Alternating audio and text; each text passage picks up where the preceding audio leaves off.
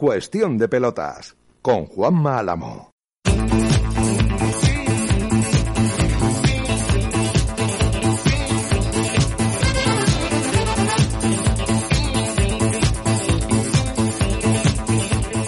¿Qué tal están? Saludos, buenas noches. Hoy es jueves, ¿no? El día 29 hoy, ¿no? Sí, jueves, ya no sé.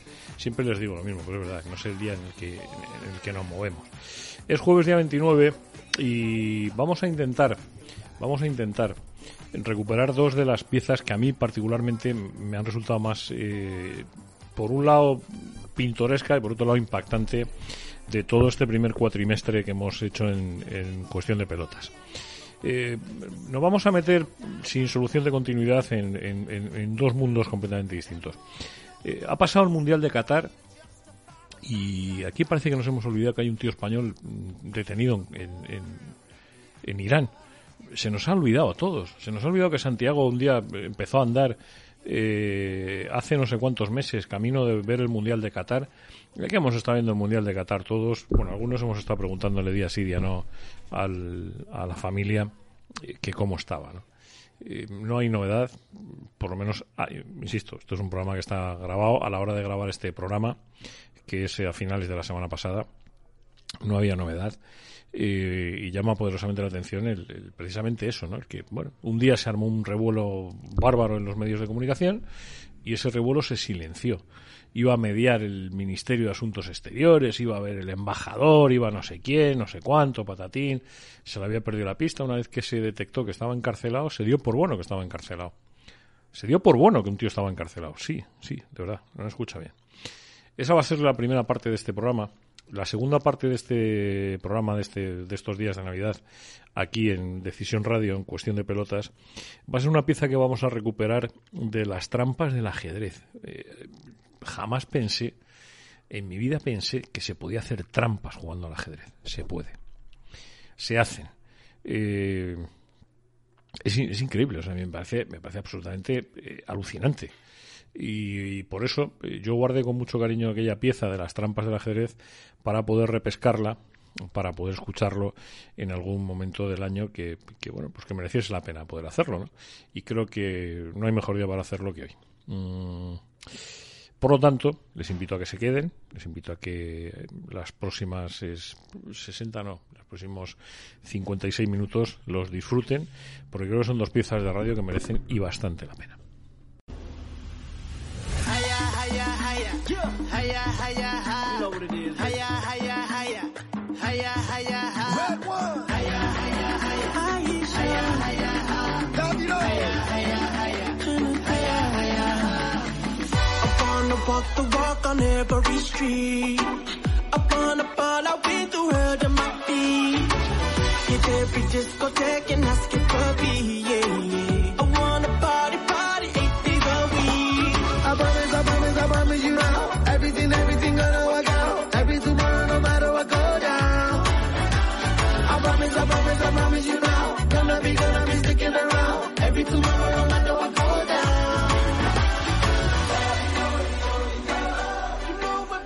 La verdad es que cuando uno empieza eh, a echarse aventuras en la espalda, un- hay veces que uno las va siguiendo en la distancia y va pensando, ¿no? a ver hasta dónde hasta dónde llega, ¿no? El caso es que hay un, aventurero, porque no sé si se le puede llamar un aventurero, que hace ya unos meses mm, cogió dirección Qatar. Eh, Bueno, ah, cogió dirección Qatar, bueno, se va uno en avión, no.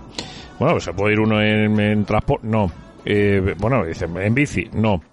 Eh, Santiago Sánchez no se le ocurrió otra mejor idea mm, que hacerlo desde Alcalá de Henares hasta Qatar andando. Santiago Sánchez, buenas noches, ¿eh?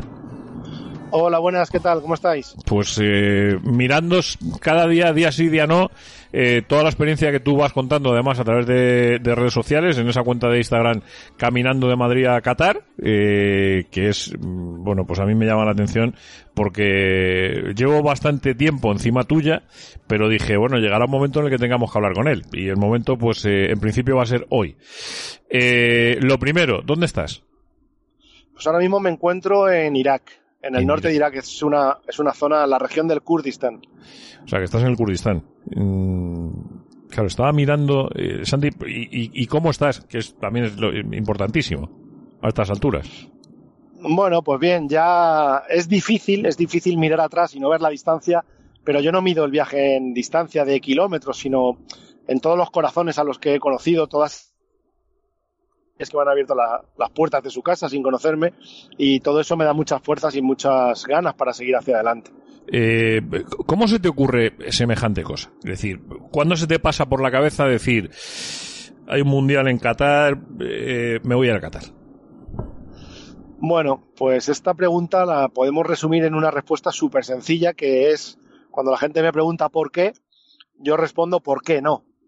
Al final es mi vida, es el tiempo que nos queda y yo lo he decidido utilizar haciendo esto, que es un sueño, es un proyecto, no sé, lo podemos llamar como quieras, también se puede llamar locura, ¿no? Pero la respuesta sería ¿por qué no? Al final ya después de tanto tiempo me pregunto ¿para qué? El propósito de mi vida, el propósito, pues, eh, iluminar, eh, ayudar a otras personas, ¿no? A, motivarles, eh, inspirarles, a demostrar que se puede, que se puede llegar lejos con poco, caminando.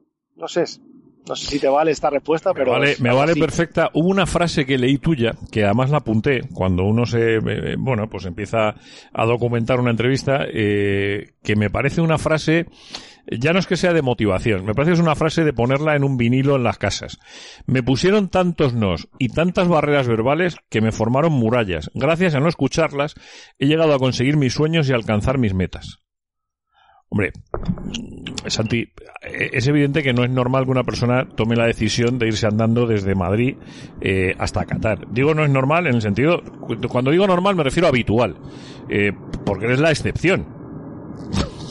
Con lo cual, eh, yo, yo no me parece que, es, que sea eh, criticable, todo lo contrario, es que me parece que es súper alabable. O sea, ojalá hubiese muchos, muchísimos Santiago Sánchez Cogedor en el mundo. Ojalá.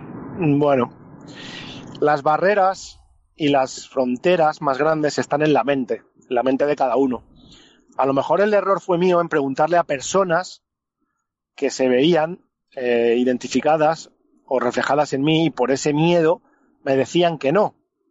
Entonces muchas veces eh, no hay que escuchar a nadie, hay que escuchar a tu corazón y en conexión con la razón, con la mente, corazón y mente, es algo que te hace imparable. O sea, creo que no hay nada más fuerte que el corazón de un voluntario. Y yo estoy aquí voluntariamente. A mí nadie me ha dicho que tengo que ir aquí o que tengo que ir allá. Entonces, por eso es algo que, que hago gustosamente y que, y que me llena, me llena mucho el alma, ¿no? El, ese, esa incertidumbre, no saber dónde voy a dormir mañana o qué voy a comer, pero, pero estoy feliz. O sea, estoy feliz. Ayer lloré de felicidad. Sin ir más lejos. ¿Qué te Entonces, pasó ayer? ¿Qué te pasó en concreto ayer? Bueno, pues eh, cuando preparaba este viaje, los jueves, después de entrenar con mi equipo de fútbol, pues íbamos a un bar a tomar una cerveza, lo típico. Sí. Y yo siempre les decía, macho, me veo en Irak sentado en el suelo, comiendo con las manos y tomando el té en casa de un pastor de ovejas. Pues justamente voy caminando, para un coche y me dice, eh, amigo, bienvenido a mi casa. Y le digo que no, que quiero seguir continuando, que, que- que quiero seguir caminando para, para, para experimentar ¿no? la aventura y demás. Y 500 metros más adelante me para un pastor de ovejas con 14 años, un niño, eh, con unas zapatillas, te puedes imaginar, sin calcetines, en fin, pero con una sonrisa. Habibi, Habibi. Eh, terminé, pues eso, montando la tienda de campaña al lado de su casa, toda la familia invitándome a cenar, tomando el té. Y los sueños están para cumplirlos, porque al final la vida se escapa. La vida pasa muy deprisa y mañana puede que sea tarde. Por eso hay que bonita, dar el primer paso. qué bonita reflexión. Eh, yo no sé qué está pasando, pero no avanzo. Cada dos pasos me paran. Es increíble ver cómo países con años de conflicto demuestran amor, paz, luz y una hospitalidad que jamás he visto. Mm, Me parece que tiene tanta carga de emociones esa frase, eh, Santi, pero, pero mm, brutal. Mira, Por- Mira, ahora mismo eh, me encuentro, se me ha roto el carro eh, eh, y me está llevando una familia en el coche. Ahora mismo esta, esta entrevista la estoy haciendo en el coche, yendo para atrás.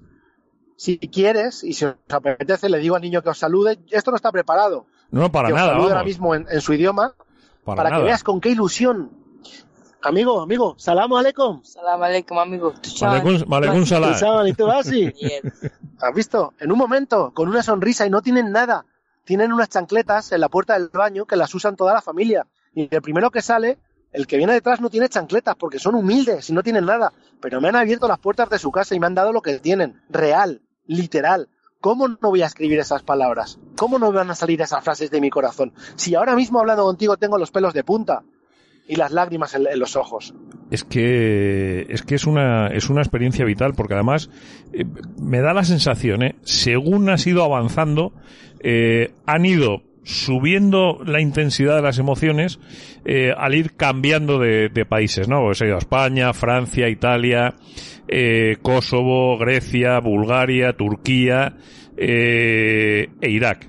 Mm, me imagino que las emociones son completamente distintas en, en- cada sitio, ¿no? En cada país, en cada, en cada etapa de las que está pasando. Es, eh, es increíble. O sea, yo cuando preparé el viaje no me esperaba que, por ejemplo, te cuento un ejemplo, en, en la frontera de Turquía me para un policía, ¡uh! España, caminando. Eh, sí, amigo, si tienes un problema, te llámame.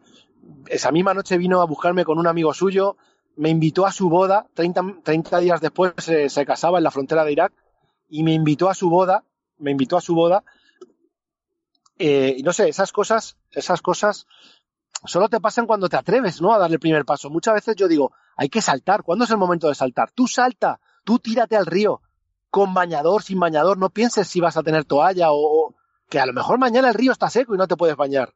Mm. Entonces, eh, no sé, es, es, es que es muy complicado de transmitírtelo todo aquí por, por radio.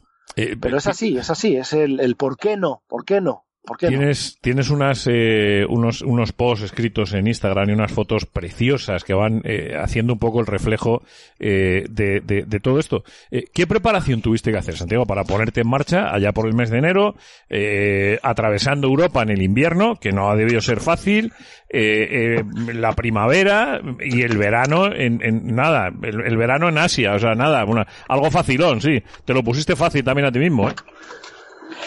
Bueno, sí, la- las fechas no se podían cambiar, porque por mucho, por mucho que pudiera yo alargarlo, no tenía tiempo físico, pero, pero, pero el, cuerpo, el cuerpo se va adaptando y los músculos tienen memoria. Mi cuerpo cuando, cuando lleva ya 8 o 10 kilómetros es como que se ha acostumbrado ¿no? a caminar. Y al igual pasa con el, con el clima. Yo empecé a caminar con un paraguas, con una gorra, con crema solar y, y el cuerpo se va acostumbrando. El cuerpo es un, es un, diría arma, no me gusta esa palabra, pero vamos, es como Sí. algo, pues eso. Es la, posiblemente sea la mejor respuesta que, que, que- damos a nosotros mismos y a nuestro propio cuerpo, que es el, el que va acumulando esas, esas emociones, ¿no? Eh, ¿Cómo se prepara Sí, sí. esto, Santi? ¿Cómo preparaste esto el año pasado? ¿Cómo, cómo de pronto, eh, perdóname porque no, no, no sé si tienes familia cercana, si, pero cómo llega uno y le cuenta a los suyos, a sus amigos, a su familia, tal? Oye, estoy preparando esto porque me voy a ir al, al mundial. Y alguien te diría, bueno, pues haces bien. No, no, me voy a ir andando al mundial. ¿Cómo? Pues, pues mira, en el año 2019 eh, preparé un viaje que consistía en ir desde Madrid, desde Alcalá de Henares, que es donde soy yo, hasta Arabia Saudí. ¿Por qué Arabia Saudí? Porque se jugaba la Supercopa de España. Entonces me preparé ese viaje para ir en bicicleta, ¿vale? Y ahí es cuando más no estuve en mi vida. O sea, todo el mundo me decía que no. Solo uno o dos amigos me animaban. En, en este viaje ya mucha gente creía en mi palabra porque hay cosas muy importantes eh, creo que, tienen que tienen que creerte, ¿no? Que te crean, dar, dar valor a tu palabra. Y si yo mañana digo que me, que me quiero ir haciendo el pino, a- pues que me crean, ¿no? Que se paren un momento y digan, oye, que está, Santiago está hablando. Entonces, en este viaje yo lo dije, oye, me quiero ir a, a Qatar caminando. Y mucha gente ni entendía y me decía, pero, ah, pero ¿y cómo vas a cruzar el mar? ¿O cómo vas a cruzar el desierto? No se sitúa la gente, ¿no? Eh, Entonces, cuando empiezas a dar el primer paso, cuando empiezas a avanzar, es cuando la gente ya dice, "Oh, que se puede, que al final las barreras y las fronteras más grandes están dentro de la mente, es que eso lo digo siempre. Si tú piensas en una cosa, ya tienes la mitad del trabajo en el bolsillo. Solo si la piensas. Voy a coger el vaso de agua. Ya lo has pensado. Solo te quedas tirar el brazo y cogerlo. Pues igual pasa con las demás metas, con los demás sueños. Todo es Mm. así. Eh, te, te lo pregunto abiertamente. ¿Tú a qué te dedicabas? ¿O a qué te dedicas en- en- normalmente? Bueno, yo llevo estos seis últimos años de mi vida en una empresa logística Sí. en, en Alovera, de las cervezas Mau, tenía un buen sueldo, soy una persona que no tiene vicios, no bebo, no fumo, no tomo drogas, no me gusta la noche, o sea, no me- a mí no me verás en la discoteca a las 4 de la mañana tambaleándome con un cubata, o sea, te- me refiero que al final ya luego está el, el baremo de las personas, ¿no? De cuánto necesito. Ya no tienes que mirar qué ganas o cuánto ganas, tienes que mirar cuánto gastas. En este viaje o en cualquier persona que salga y viaje, puedes eh, gastar desde 5 euros al día hasta lo que te propongas. Si quieres dormir en un hotel o si quieres comer en restaurantes, pero, pero bueno, es así. Eh, claro, yo me imagino, esto no, no debe ser barato tampoco, es decir, son un porrón de meses, eh, un porrón de experiencias, pero claro, hay que, hay que pagarlas.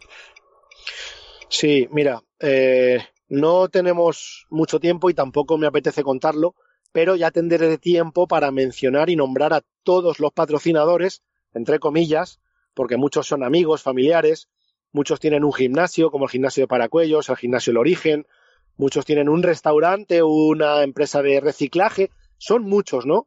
Entonces, eh, por, por, por suerte o por gracias, tengo, tengo muchos patrocinadores y gente que me está echando un cable. Sin ellos, no es que no fuera posible, pero sin ellos a lo mejor no hubiera podido plantar los más de 200 árboles que he plantado. A A lo mejor no hubiera podido. Claro, es que tiene mucho intríngulis el viaje. Yo voy recogiendo residuos todos los días, los voy reciclando. He plantado árboles con familias. Cuando voy a un instituto, compro un árbol, lo planto allí para que la gente se conciencie, para que la gente se mentalice. Eh, entonces, sin estos eh, patrocinadores no hubiera podido ser igual. Así que esa es la, la situación, la respuesta. Eh, tú has jugado al fútbol, eh, has hecho boxeo. Mm, ¿Eso fortalece a la hora de un, de un viaje de un viaje de este tipo? O sea, eso mentalmente, mentalmente dice, claro, es que hay gente, chico, que el camino de Santiago, que al final es una mm, el, el camino de Santiago más largo que hay en España, es una décima parte de la barbaridad que estás haciendo tú, y hay gente que le, que mentalmente le plantea problemas. Joder, pues, pues échate, un- échate con esto en la espalda, ¿no? Mira, la, frase que te acabo de decir hace un rato, que, los problemas y las fronteras más grandes están en la mente, la acabas de repetir tú. Al final todo está en la mente, todo. Y cuando yo estoy cansado y sigo caminando, yo digo, ¿cómo es posible? Si estoy fundido, me duelen los pies, estoy cansado, hace calor. Camino con la mente. Aunque no te lo creas, camino con la mente. Y la mente es muy fuerte, muy poderosa. Si tu mente te dice que vas para adelante, tú vas para adelante. Si en un momento te paras, como la pereza, ¿no? Cuando llegas de trabajar y, y has pagado un mes de gimnasio y llegas, te tumbas y dices, ah, ya voy mañana. Eso es un error grandísimo. Porque a lo mejor mañana no te despiertas o a lo mejor mañana no estás aquí. Que no sabemos cuándo nos vamos a ir. Entonces, es por eso por lo que hay que cerrar el puño fuerte y tirar para adelante. Que, que la vida se escapa, macho. Ha habido una Llevamos cosa- un rato hablando y este tiempo ya no vuelve. No, bueno, no vuelve, pero, pero a mí particularmente me va a dejar un pozo de enriquecimiento personal que antes no tenía.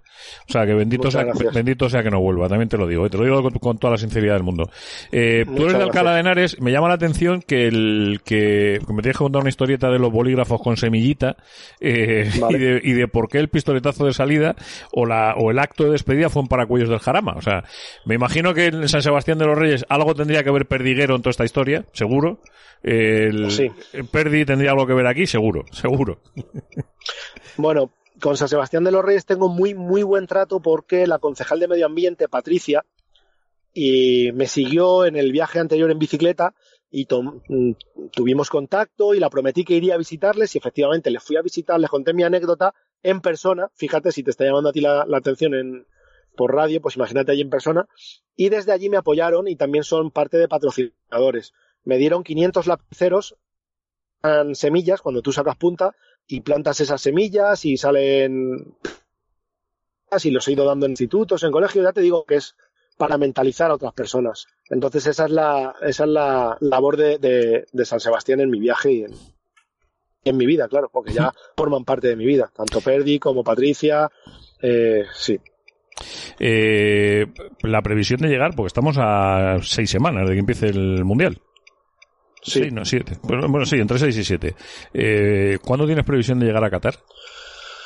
Pues es una buena pregunta. Estoy ahora mismo a punto de llegar a Irán, ¿vale? Voy a cruzar la frontera de Irán y bajaré hacia el sur para coger un, un barco en el Golfo Pérsico y hay barcos cada 15 días porque están muy mal conectados, son países enemigos y no hay vuelos ni nada directo, pero a raíz del Mundial han levantado la mano y hay cosas. Entonces, la fecha no te la puedo decir, pero mi intención es llegar para el primer partido de España, para el 20 de noviembre. Te estoy oyendo, en, en- en el mundo en el que vivimos, te estoy oyendo decir lo de voy a atravesar la frontera entre Irak e Irán. Claro, cualquiera que te oiga dirá, joder, eh, tan fácil es hacer esto de atravesar una frontera en dos países. No. Claro, claro, es que a mí me está llamando mucho la atención, Santiago, escucharte decir eso. Eh, porque entiendo que de. España a Francia se pasa con relativa facilidad. Hostia, de Turquía a Irak ya igual no es tan sencillo, ¿eh? Mm, todos los países te hablan mal del país de al lado, ¿vale? O sea, yo estaba en Grecia y decían eh, una palabrota que no voy a decir aquí porque la va a entender esta familia, pero la puedo decir. No, tal, Turquía problem.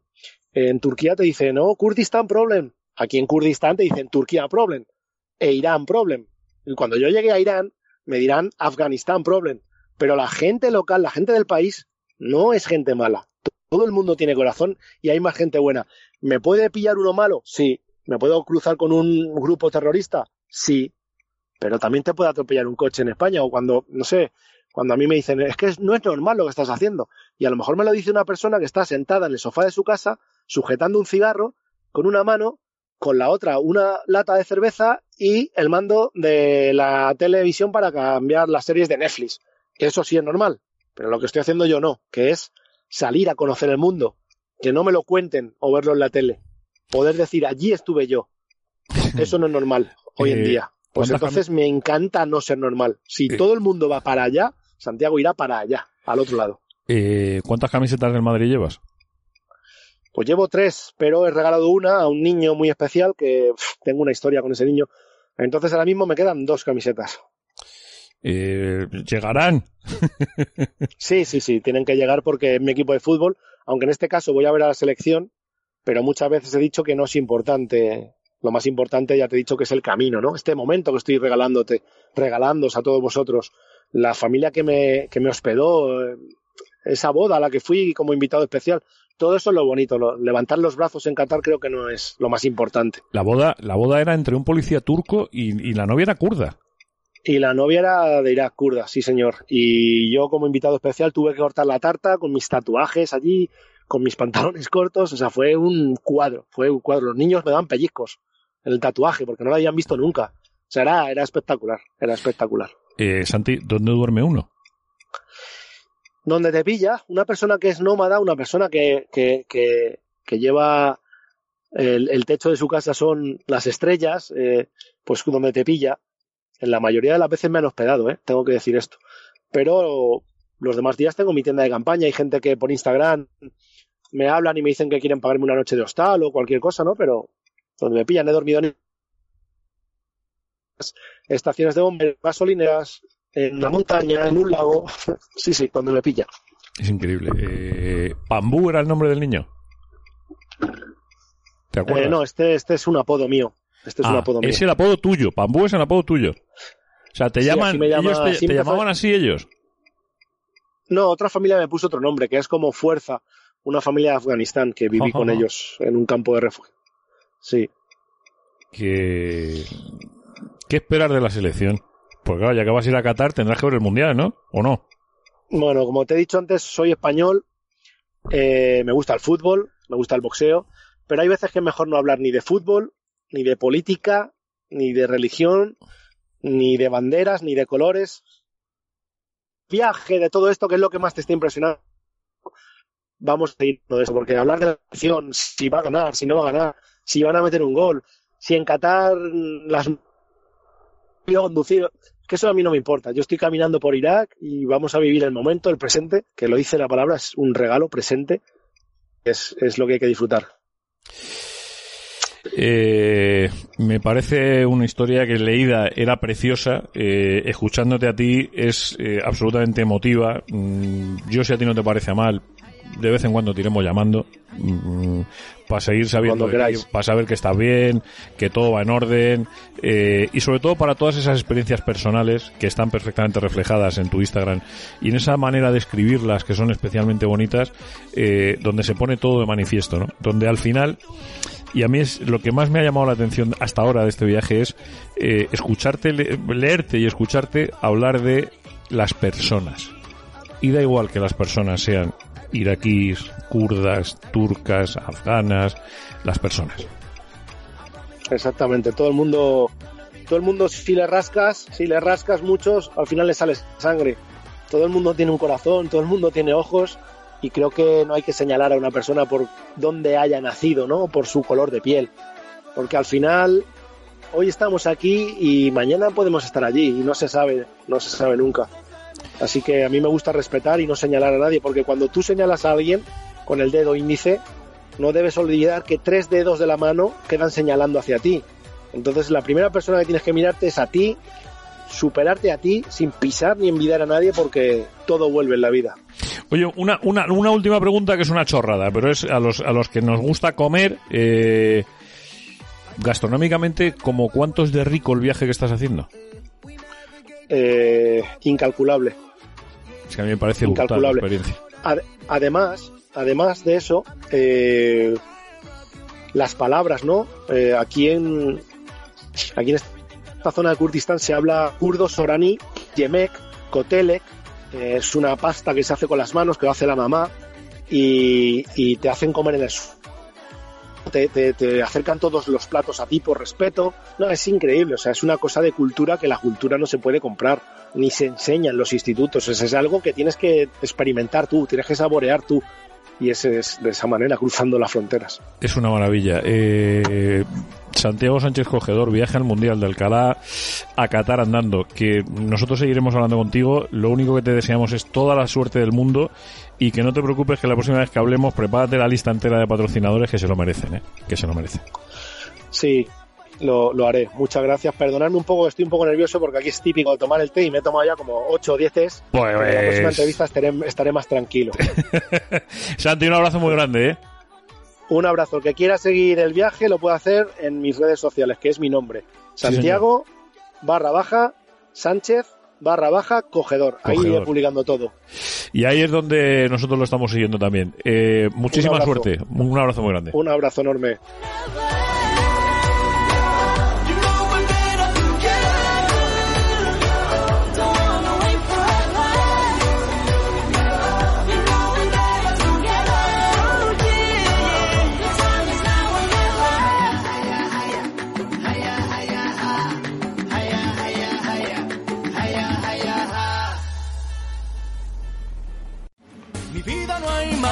Hablar. Va a nevar, va a nevar, va a nevar. Hola, ¿qué tal amigos de Decisión Radio? Soy Diego J. Cerrato, subdirector de deportes de la casa. En nombre de todos los que hacemos los deportes, Juan Málamo, jefe de deportes y director de Cuestión de Pelotas, Pablo Sedemiera, a todos los que hacemos los deportes, les deseamos una muy feliz Navidad y que se cumplan todos sus sueños en 2023. Hilos de color de sal.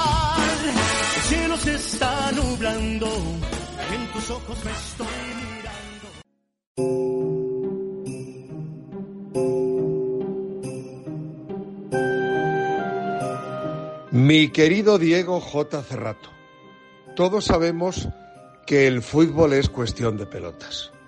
Pero es que las decisiones importantes de la vida también suelen ser cuestión de pelotas. Y especialmente lo que viene ocurriendo en España de un tiempo a esta parte, su posible solución, al final mucho me temo que será cuestión de pelotas. Por eso a los que tuvieron la valentía de elegir este título para un programa deportivo, Cuestión de Pelotas, mi más sincera felicitación y todo mi cariño y un deseo de feliz Navidad.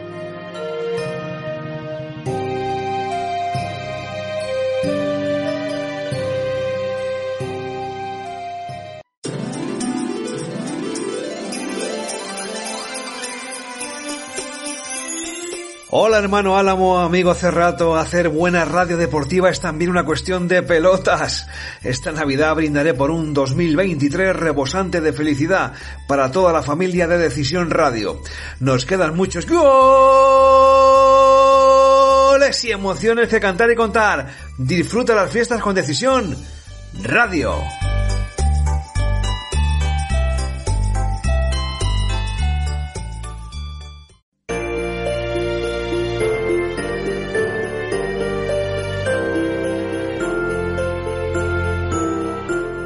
Hola, soy José Luis Pizarro del programa Madridistas, el programa temático decano de la radio española en cuanto a, ámbito merengue. ¿Navidades cómo son? ¿De qué color? ¿De qué color? Blancas. Así que les deseamos, sobre todo los madridistas, unas felices fiestas y un próspero año 2023. Desde la que más crece, desde Decisión Radio. Besitos y abrazos.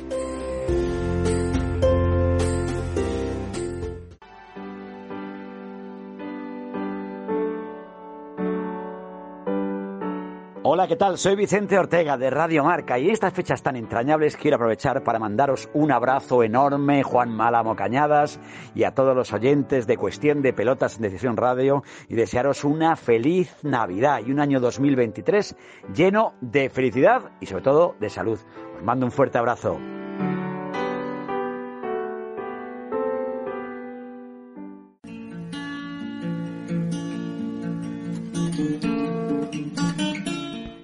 Soy Guillermo Moreno, ex periodista de Marca e Intereconomía y quiero mandar para mis buenos amigos Juanma Álamo y Diego J. Cerrato de Cuestión de Pelotas en Decisión Radio un deseo de feliz Navidad y también para sus oyentes un próspero 2023. ¿Por qué? Yo llevo siguiendo con especial atención una polémica que se ha generado en el mundo del ajedrez eh, que cuanto menos es extraña. A mí por lo menos me resulta extraña. Es una polémica suscitada en torno a la figura del campeón del mundo, de un tipo que no perdía ni a tortas, eh, que llevaba cincuenta y tantas, me parece que son cincuenta y tres partidas seguidas, eh, Magnus Carlsen mm, ganando. Y de pronto aparece un chaval de 19 años, gran maestro ya con, con esa edad, americano, eh, en una cosa que se llamaba la Copa Sinkefield. Bien, vale, pues dices, bueno, pues, pues ¿qué lo vamos a hacer, no? Eh, y se lía la de Dios, se lía la de Dios. Acusaciones de todo tipo, de mm, incluso eh, he llegado a leer informaciones con la posibilidad de que hubiese habido bolas anales, bueno, un disparate, o sea, para hacer trampas en, en, en esto del ajedrez. Yo pensaba que el ajedrez era un sitio en el que era imposible hacer trampas. Entonces, claro, cuando uno tiene que explicar estas cosas tan difíciles, lo más razonable es acudir a los que saben. Don Jesús Bollero, buenas noches, ¿eh? Buenas noches, Juanma. ¿Cómo estás? Antes que nada, ¿todo bien? ¿Todo en orden? Todo en orden, todo bien y bueno, con muy sorprendido con esta polémica en el sentido de que siempre había habido acusaciones a lo largo de la historia de posibles trampas o, o posibles eh, manipulaciones, ¿no? Eh, hay que decir que las trampas son tan antiguas como cualquier juego de deporte, ¿no? Como el mundo, vamos a decirlo, ¿no? O sea, en el fútbol, lo que pasa es que son eh, de un tipo de trampas, ¿no? En el ajedrez es otro tipo de trampas, en el ciclismo con el dopaje. Entonces el ajedrez desde eh, 1497, que en el primer libro que se conserva de ajedrez moderno, el Tratado de Lucena, eh, ya hablaba de, ya daba consejos para desestabilizar al oponente, ¿no? Ponerlo a la sombra, darle de beber, consejos del siglo XV, claro, que en aquella sí, época ¿no? no, esos eran los consejos, ¿no? Eh, y claro, tampoco le podía chivar una a otro una jugada porque entonces te cortaban la mano, ¿no? Eso ya son palabras mayores, ¿no? Pero en Salamanca en el siglo XV ya se hablaban de las trampas en el ajedrez, ¿no? Obviamente el ajedrez tiene una imagen de deporte caballeroso, de caballeros, de, gente muy respetuosa, pero claro, desde el momento en que uno gana y otro pierde, y desde el momento que hay muchas cosas en juego, pues la codicia humana da paso a eh, dejar a un lado la caballerosidad y se y puede dar lugar a eso, ¿no? Es verdad que en, en muy pocas veces, ¿no? Muy pocas se ha probado, ¿no? Pero por hacer una evolución histórica antes de llegar a lo de Niemann y Carlsen, eh, diremos luego que en el siglo, eh, a finales del XVIII, primeros del XIX, von Kempelen ideó un autómata que jugaba contra grandes personajes de las cortes europeas. Jugó contra Catalina la Grande, Napoleón y otras personalidades, ¿no? Estamos, finales del 17, principio, o sea, perdón, finales del 18 y principios del 19, me has dicho. Exacto, ¿no? Entonces ideó era un, una, un autómata que era un turco y, y, resulta que mediante un sistema de espejos había un, un jugador, un maestro enano, muy bajito, que movía las poleas. Entonces, cuando se abría era, era como si fuera una especie de Udini, ¿no? Que se escondía ahí, que jugaba maravillosamente bien, un jugador de ajedrez bajito en aquella época y que le ganaba incluso Napoleón tiró las piezas, ¿no? Una partida que perdió y se conservan, pues Napoleón se enfadó tanto que tiró las piezas. Abrían el autómata pero no encontraban el enano, ¿no? Todo se, descu- se descubrió cuando en una exhibición el autómata fue pasando por diferentes manos, se fue vendiendo, porque era una forma de ganar mucho dinero, ¿no? Hasta que una exhibición en San, no, no- creo que era en San Luis, ¿no? Curiosamente, ¿no? En- a, a mediados del siglo XIX eh, hubo un incendio y la persona que estaba dentro salió corriendo, ¿no? Y entonces, claro, se descubrió la trampa, ¿no? Entonces, mm, vamos a fijarnos que en aquella época, claro, era el tipo de trampa que podía haber, ¿no? Vale, en el siglo XX, conforme vamos avanzando, eh, había otro tipo de trampa, pero que eso no es trampa, ¿no? Que era que unos jugadores se dejaban perder, ¿no? Que es lo que acusó Bobby Fischer a los jugadores de la antigua Unión Soviética, que en los encuentros por el Campeonato del Mundo, que eran un torneo clasificatorio de ocho jugadores por sistema de liga, jugaba Fischer, cinco rusos y otros dos jugadores, un jugador checo, otro jugador danés, etcétera, ¿no? Eh, bueno, danés no, porque Larsen no se llegó a clasificar, ¿no? El estadounidense, ¿no? Entonces, el- los jugadores de la antigua Unión Soviética se dejaban perder para que ganara uno de ellos en detrimento de Bobby Fischer, ¿no? A raíz de eso, la Federación Internacional cambió el sistema de competición y eh, eh, para evitar precisamente este tipo de, de amaños, ¿no? Pero esto es un amaño más normal, ¿no? Es como si un equipo de fútbol o un tenista pierde con otro, ¿no? Y se deja perder por un tema de apuestas, ¿no? En aquella época era porque el Estado te decía que tú tenías que perder, ¿no? Ya luego la siguiente trampa, vamos a ceñirnos más moderna, la inventó un, un médico catalán. Curiosamente, en los torneos por equipos, en el que en los torneos por equipos de ajedrez son eh, cuatro jugadores, seis o ocho más, donde hay cuatro jugadores en, la- en el tablero 1, el tablero 2, tablero 3, tablero 4, que juegan uno contra otro, ¿no? El tablero 1 juega un jugador contra el tablero 1 del otro equipo, el tablero 2 tal. Entonces la trampa que, que inventó este médico catalán, que luego la Federación Internacional lo prohibió, es lo siguiente, ¿no? Va a ser un poco quizá complicado explicar, pero es, eh, es significativo, ¿no? El que juega en el primer tablero el- se eh, hace una jugada, ¿vale? Y esa jugada, el que juega en el segundo tablero contrario la copia. Entonces, eh, cuando juega el del equipo A en el primer tablero con las piezas blancas, eh, mueve uno, el otro espera el movimiento. O sea, tú vas esperando el movimiento del, del rival. Lo que haces en el fondo es que juegue uno contra otro. O sea, aunque tú estás jugando de un equipo contra otro equipo, lo que haces es que de alguna forma la partida sea la que jueguen dos del mismo equipo, con lo cual siempre te aseguras o, o un 1-0 o, o dos tablas, ¿no? Eh, quizás no lo haya explicado del todo bien, pero lo que quiere decir es que uno juega contra otro, contra un espejo, de alguna forma, contra el, contra el mismo jugador de su eso, equipo. te iba, eso te iba a Eso- decir, que te iba a decir exactamente la palabra, es como si estuvieses jugando frente a un espejo. Exacto, ¿no? Solamente que ese espejo es, es el, eh, el jugador de tu equipo, ¿no? Eso, luego más tarde un aficionado dijo, no, el- el yo puedo hacer tabla con, el- con el campeón del mundo, ¿no? ¿Por qué? Porque me enfrento a dos campeones del mundo y hago que jueguen entre ellos, ¿no? Sin que ellos se enteren. Y al final o gana uno, o gana otro, o, ahí, o la partida termina en tablas, con lo cual yo hago tablas, ¿no? Vale. La- ya a partir de ahí empezaron en la época de Bobby Fischer eh, que, y de Ko- Karpov Kornoi, que lo que se comentaba es que recibían, eh, se les chivaban jugadas, ¿no? En el caso de Karpov Kornoi, en el año 78, eh, Karpov, con el cual yo tengo muy buena relación, se reía, eh, como diciendo esto no, pero bueno, había una, un- una guerra de nervios, una guerra psicológica, era el exiliado Kornoi contra Karpov, el jugador que era el modelo de la Unión Soviética, donde se comentaba que Karpov recibía a través de yogures, de según el yogur que, que recibía, si recibía un yogur de fresa, pues tenía que mover el caballo. Si recibía un yogur de plátano, tenía que mover la torre, sí.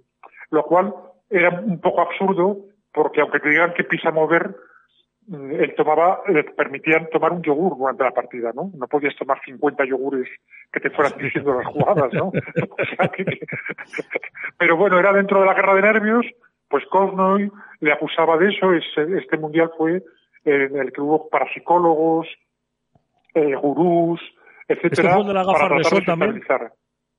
Sí, Este sí, la gafa de sol. Sí, ¿no? Exacto, ¿no? Luego se daban patadas debajo de la mesa, porque claro, ¿no? Entonces el árbitro, el alemán Lothar Schmidt, tuvo que poner un tablero para que no se dieran patadas. Bueno, eh, este tipo de cosas porque en el ajedrez es muy importante, obviamente por el componente que tiene la psicología, ¿no? Al, al haber tanta parte mental, pues el que uno sienta que le domina al otro, que impone su voluntad, eso a la larga significa que, que tienes ventaja, ¿no? Claro que pasa en otros deportes, ¿no? Lo ves, eh, un deporte que es muy mental eh, es el tenis, ¿no? Todos los partidos se deciden en general. En el 4-3, 3-4, 30-40, 40-30, en- están tan igualados que en esos momentos quien mejor lo gestiona, y en eso vemos que Djokovic, Nadal, Federer son unos genios, eh, ah, son, es una cuestión mental, de fortaleza mental, ¿no? Cuando estás a 200 pulsaciones, el sacar perfectamente como si no te, como si fuera un punto normal, ¿no? O lo hemos visto con Alcaraz, que le encanta el ajedrez, por cierto, ¿no? Cómo gestionó los match ball en el Open de Estados Unidos, ¿no? Estaba con varios match ball en contra, sobre todo uno en cuartos de final, y cómo lo gestionó y cómo psicológicamente supo rehacerse. Pues eso es algo parecido en ajedrez. El ajedrez es muy duro en el sentido de que tú estás cuatro horas jugando perfectamente y una décima de segundo te despistas y pierdes la partida. Y eso es un componente psicológico muy complejo, ¿no? muy, difícil de gestionar. Vamos a seguir con la evolución histórica. Eh, vino el encuentro entre Topalov y Kramnik. Bueno, hubo otra serie de escándalos de la selección francesa, donde fue, fueron sancionados varios jugadores porque eh, se transmitían, eh, el capitán de la selección francesa y otros jugadores transmitían jugadas a otro jugador mediante un sistema de radiofrecuencia. En aquella época no estaba tan perfeccionado, no había controles, no había escáner, entonces le, le chivaban las jugadas. Estamos hablando en 2010, ¿no? Que al final la menos mal que era un deporte noble. Sí, sí, y, menos- y encima eran franceses, ¿no? O sea que, que se supone que, que, que no era una nación ajedrecísticamente inferior o muy que quería destacar, sino que Francia mm, siempre ha tenido un equipo entre los mejores del mundo, ¿no? Y, y lo detectaron, ¿por qué? Porque el, el, eh, notaban que había algo raro a la hora de mover las jugadas, ¿no? Es decir, como la gestualidad, el que se movía mucho por la sala para que no se diera el pitido porque no estaba tan perfeccionado como, como ocurre, como lo veremos ahora, lo comentaremos ahora un poco más deten- detenidamente. Y luego ya fue el, el encuentro Topalov-Kramnik, donde Kramnik iba 50 o 60 veces al baño por partida, ¿no? Él alegó que tenía un problema eh, de próstata, pero eh, hubo unas fotos que este encuentro se jugó en la antigua Unión Soviética, había unos cables en el baño que según decía le chivaban las, las jugadas, ¿no? Porque él iba al baño, volvía, movía en el acto, volvía, movía en el acto, y claro, eh, decían, ¿cómo puede ser que alguien desde el baño vuelva, juegue en el acto y se vuelva al baño, ¿no? Y vaya tantas veces, ¿no? Al final, eh, ese escándalo que fue el Toilet Gate, pues saltó a las, pá- a las páginas de, de todo el mundo y me acuerdo unas declaraciones de Topalov en ese sentido, que, que claro, que al final queda es paranoia o es realidad, como pasa ahora con lo de Carlsen, ¿no? Ahora, ¿qué ha ocurrido, no? A raíz de la tecnología, los teléfonos móviles, etcétera, y los premios, eh, muchos jugadores tienen la tentación de, eh, eh, eh, como las máquinas juegan perfecto, desde, vamos, desde que Kasparov perdió con Deep Blue, el- los programas de ajedrez son invencibles, ¿no? Nadie, ningún jugador humano puede ganar a un programa de ajedrez eh, de alto nivel y con una computadora rápida, ¿no? Con una computadora que tenga mucha velocidad de procesamiento, ¿no? Entonces, si a ti, tú, que eres un jugador, imagínate, eh, un jugador eh, como nosotros, ¿no? Que tenemos un nivel bajito de ajedrez y te están diciendo todas las jugadas, ¿no? Le ganarías a en la partida, ¿no? O sea, así de sencillo, ¿no? ¿Qué ocurre? Que muchos jugadores, al haber grandes cantidades de premios, eh, cayeron en eso, en, ponerse un, un auricular más perfeccionado, más pequeñito, etcétera, etcétera, etcétera. Alguien veía la partida y viendo la partida, otra tercera persona con el ordenador fuera de la sala de juego mm, transmitía la jugada. Entonces tú recibías mover el peón, mover el peón, mover la torre, mover la torre, mover tal. Claro, a raíz de eso se crearon unos programas antitrampas que lo detectaban era la similitud entre los, entre los movimientos de una máquina y un humano. Un humano no puede hacer el 100% de movimientos de una máquina, ni de casualidad. Puede hacer un Ajá. 50%, un 40%, un 60%, pero no puede hacer porque la máquina hace movimientos que no son humanos, que son Y Es eso, como es, si y- y imagínate- eso es detectable, Jesús. O sea, eso es Claro, eso es detectable cuando una detectable. máquina hace... Sí, vale, vale, vale. Cuando un humano hace esos movimientos, pero eso no quiere decir que haga trampas, pero cuando es 100% en los clubes de ajedrez te echan del club, que es lo que le ha pasado a Newman, que le echaron del club porque detectaron las trampas. Tú no puedes jugar 100% perfecto. No existe. Es como si de repente, vamos a hacer un, ejemplo de en fútbol, eh, la máquina tirara la falta eh, de espaldas y dándole con de tajón, ¿no? Pero eso no lo hace un, humano. Un humano va en línea recta y le da, ¿no? Pero la máquina ve que en ese momento la desviación, el aire, el agujero en la barrera, el tal, el portero y le da de tajón y de espaldas, ¿no? Pues es algo parecido en el ajedrez. Esta jugada no la puede hacer un humano. Un humano hace otro tipo de jugadas, jugadas humanas. Una máquina hace jugadas humanas, entre comillas, pero muchas inhumanas, que no son lógicas para el, para el sentido común de- del hombre. Entonces, eso se detecta. Y por eso en los clubes de ajedrez, eh, si tú uh, juegas con una máquina, te eliminan, te echan. Dice, usted está jugando con máquina, te dan un aviso y al segundo aviso te echan del club, ¿no? Pero Claro. escucha, aunque, aunque no haya ninguna prueba tangible de que eso sea así, Te echan del club, decir, te echan del club. te echan. Vale, vale, vale, vale. vale. O sea, Te, que- que- te que puedes la- volver a, a sacarte otra cuenta, pues a nombre de tu hijo, de tu mujer o de un primo, pero tú ya no te permiten jugar.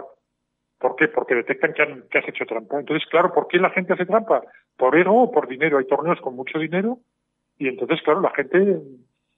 Eso se va perfeccionando. De repente uno dice, bueno, voy a hacer 100% de jugadas de máquina, voy a hacer 70, ¿no? O voy a hacer 50, voy a hacer 40, ¿no? Pero ¿qué ocurre?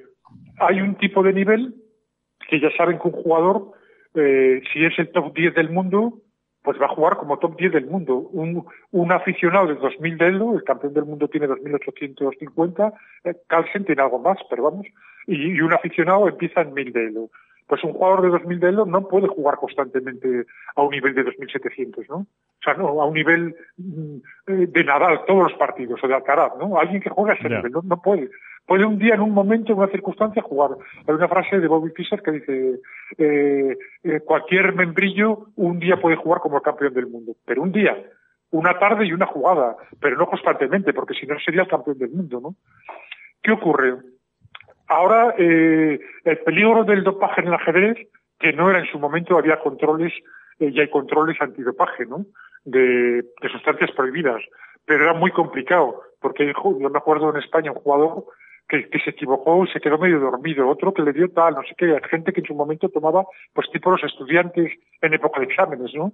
Entonces, ese dopaje en ajedrez, mm, salvo una vez en España, curiosamente en España que hubo un caso, que, también tenemos que ser pioneros en estas cosas, ¿no? En un campeonato de España por equipos, que se detectó, lo echaron, tal, no sé qué, pero no mejora realmente el rendimiento. No, no hay una mejora realmente, salvo en el tema del cansancio físico, de aguantar de una mayor resistencia, pero eso te puede impedir, según que tomes, pues eh, lo que te aviva te, te hace que pierdas la concentración.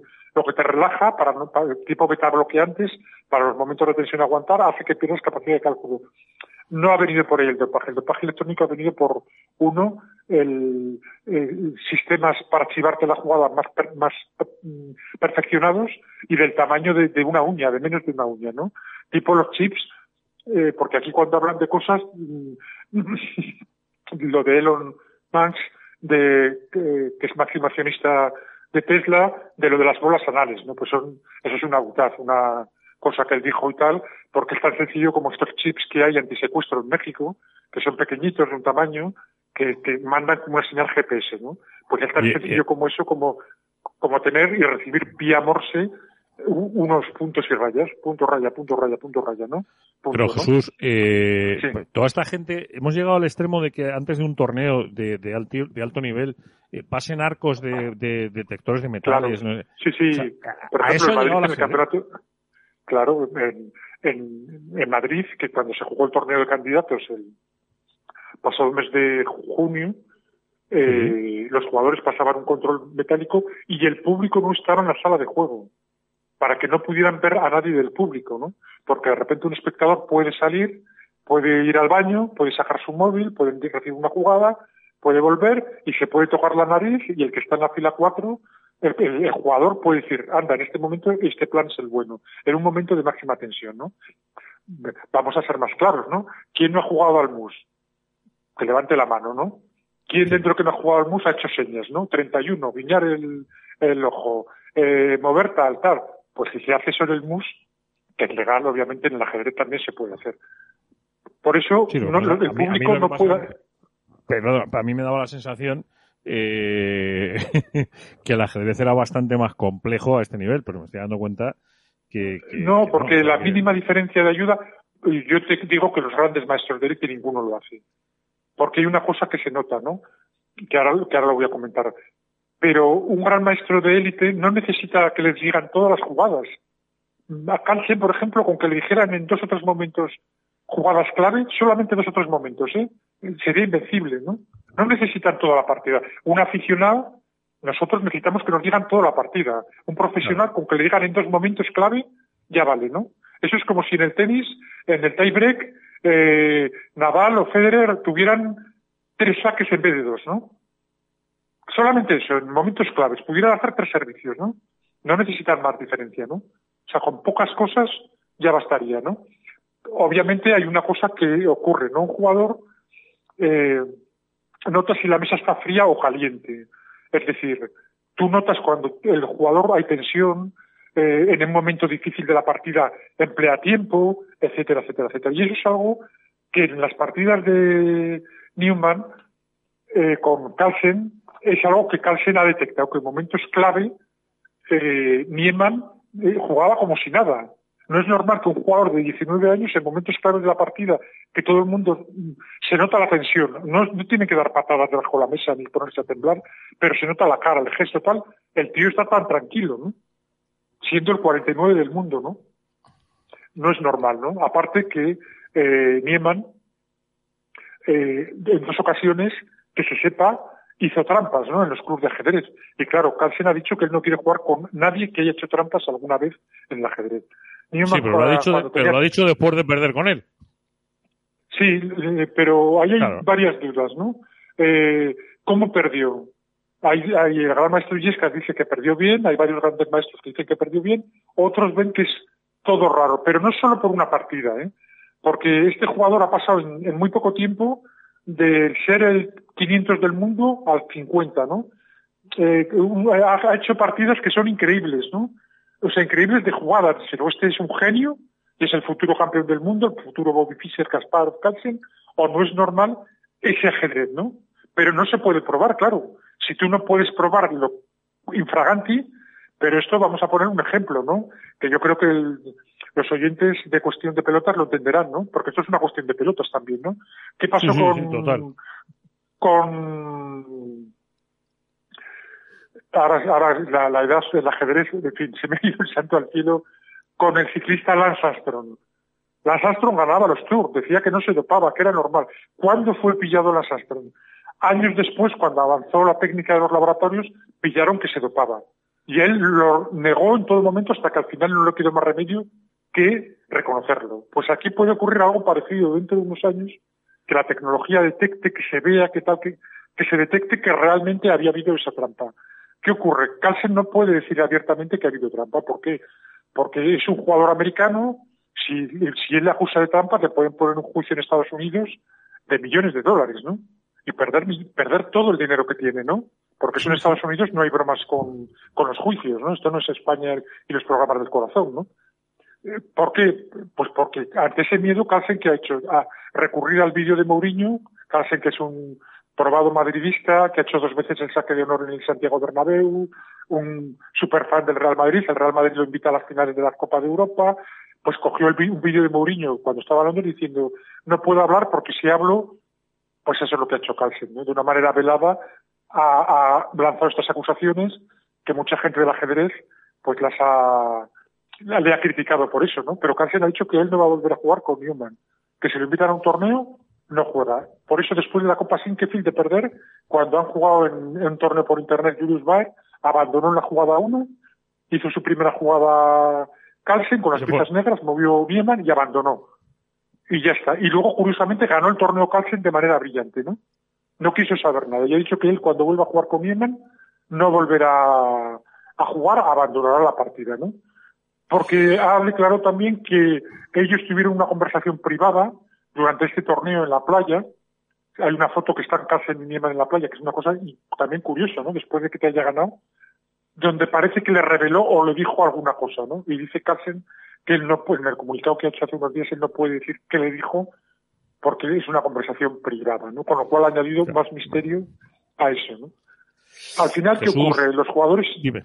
los jugadores saben entre ellos, notan cuando, la- cuando el tablero está caliente o está frío, cuando alguien juega tipo máquina, ellos lo notan, ¿no? Dicen, no, esto no lo saben. Y como realmente en la superélite no ha ocurrido, pues ahora un jugador que trata de acceder a la superélite es cuando ha saltado, ¿no? Carlsen jamás lo ha dicho de Nepomniachtchi, de otros jugadores, después de perder partidas, no lo ha comentado y ha perdido muchas partidas a lo largo de, su carrera, ¿no? Últimamente también en internet con, con el indio Pra, perdió también en 40, pero pierde de una manera humana, que tú ves que hay errores, que hay, no como ha perdido estas partidas o no como otras partidas que ha ganado misma, pero no ha podido probar nada, ¿no? Que ahí está el tema, ¿no? No puedes probar nada, no puedes probar las ayudas, con lo cual se queda en, en, en una acusación en el aire, ¿no? Que es una cuestión de, de al final de decir, oye, yo soy el campeón del mundo, soy el número uno del mundo y con un jugador que ha hecho trampas y que lo ha declarado y que fue sancionado en, en el club de ajedrez Bueno. chess.com, no voy a volver a jugar, ¿no? Pues me quedo con la historia, me parece maravilloso, lo voy a ir siguiendo y de vez en cuando te llamaré, si no te parece a ti mal. De vez en cuando hablamos. a No, ver no, cómo, sí, a ver cómo se va esto es resolviendo un- esto. realmente sí que es una cuestión de pelotas, ¿no? Es decir, en este caso las de Carlsen, en este caso las de Nieman, que le han dicho que, que le han ofrecido un millón de dólares, una página erótica estadounidense, por jugar desnudo, ¿no? A raíz del, de, lo de, la propuesta de lo que cometió Elon Musk, Ah, pues le han ofrecido normal. un millón de dólares por jugar desnudo, ¿no? Y también es normal. verdad que, que este ha, Nieman ha aprovechado para subir el caché y ahora está pidiendo, ahora en el torneo de Salamanca, que empieza dentro de tres semanas, pues pidió el mismo caché que, que Carlsen, siendo el 49 del mundo, pues dijo, bueno, pues yo pido el mismo caché de Carlsen, si me lo pagan, perfecto, los organizadores de Salamanca, pese a que en 1497 en el libro de Lucena se hablaban ya de las trampas, pues le dijeron que no, ¿no? Que Qué, no, qué que no le iban a pagar el, ca- el caché de Carlsen. Qué personaje. Jesús, un abrazo grande. que Voy a ver si hablo un poquito de baloncesto. Que estamos aquí, que está acabando el partido del Madrid y hay que hablar con esta gente que ha arrancado la liga hoy. Un abrazo muy grande, Bueno. don Jesús Bollero. Un abrazo muy fuerte, Juanma, Cuida- y a, y a tus Cuídate. oyentes. Bueno, hasta aquí, hasta aquí hemos llegado. Mañana será otro día, mañana eh, será el último viernes del año, se dice pronto, ¿eh? Ya nos hemos comido también el 2022, el último viernes del año 2022. El domingo ya será 2023, pero el domingo será otra historia. Sean felices. aburriendo. Todavía en estos tiempos no saben clasificarme si hago rock o hago flamenco. Simplemente suena al barrio y es un don que me permite hacer la música que siento. He vuelto, siempre he visto con respeto que han corrido malos tiempos para el chico del sombrero. Más a nadie he señalado cuando nunca tuve al lado los favores pa' otros vientos. Lo importante es que he luchado por llegar donde he llegado y es por eso que hoy he vuelto. Canten conmigo. El viento en mi canción,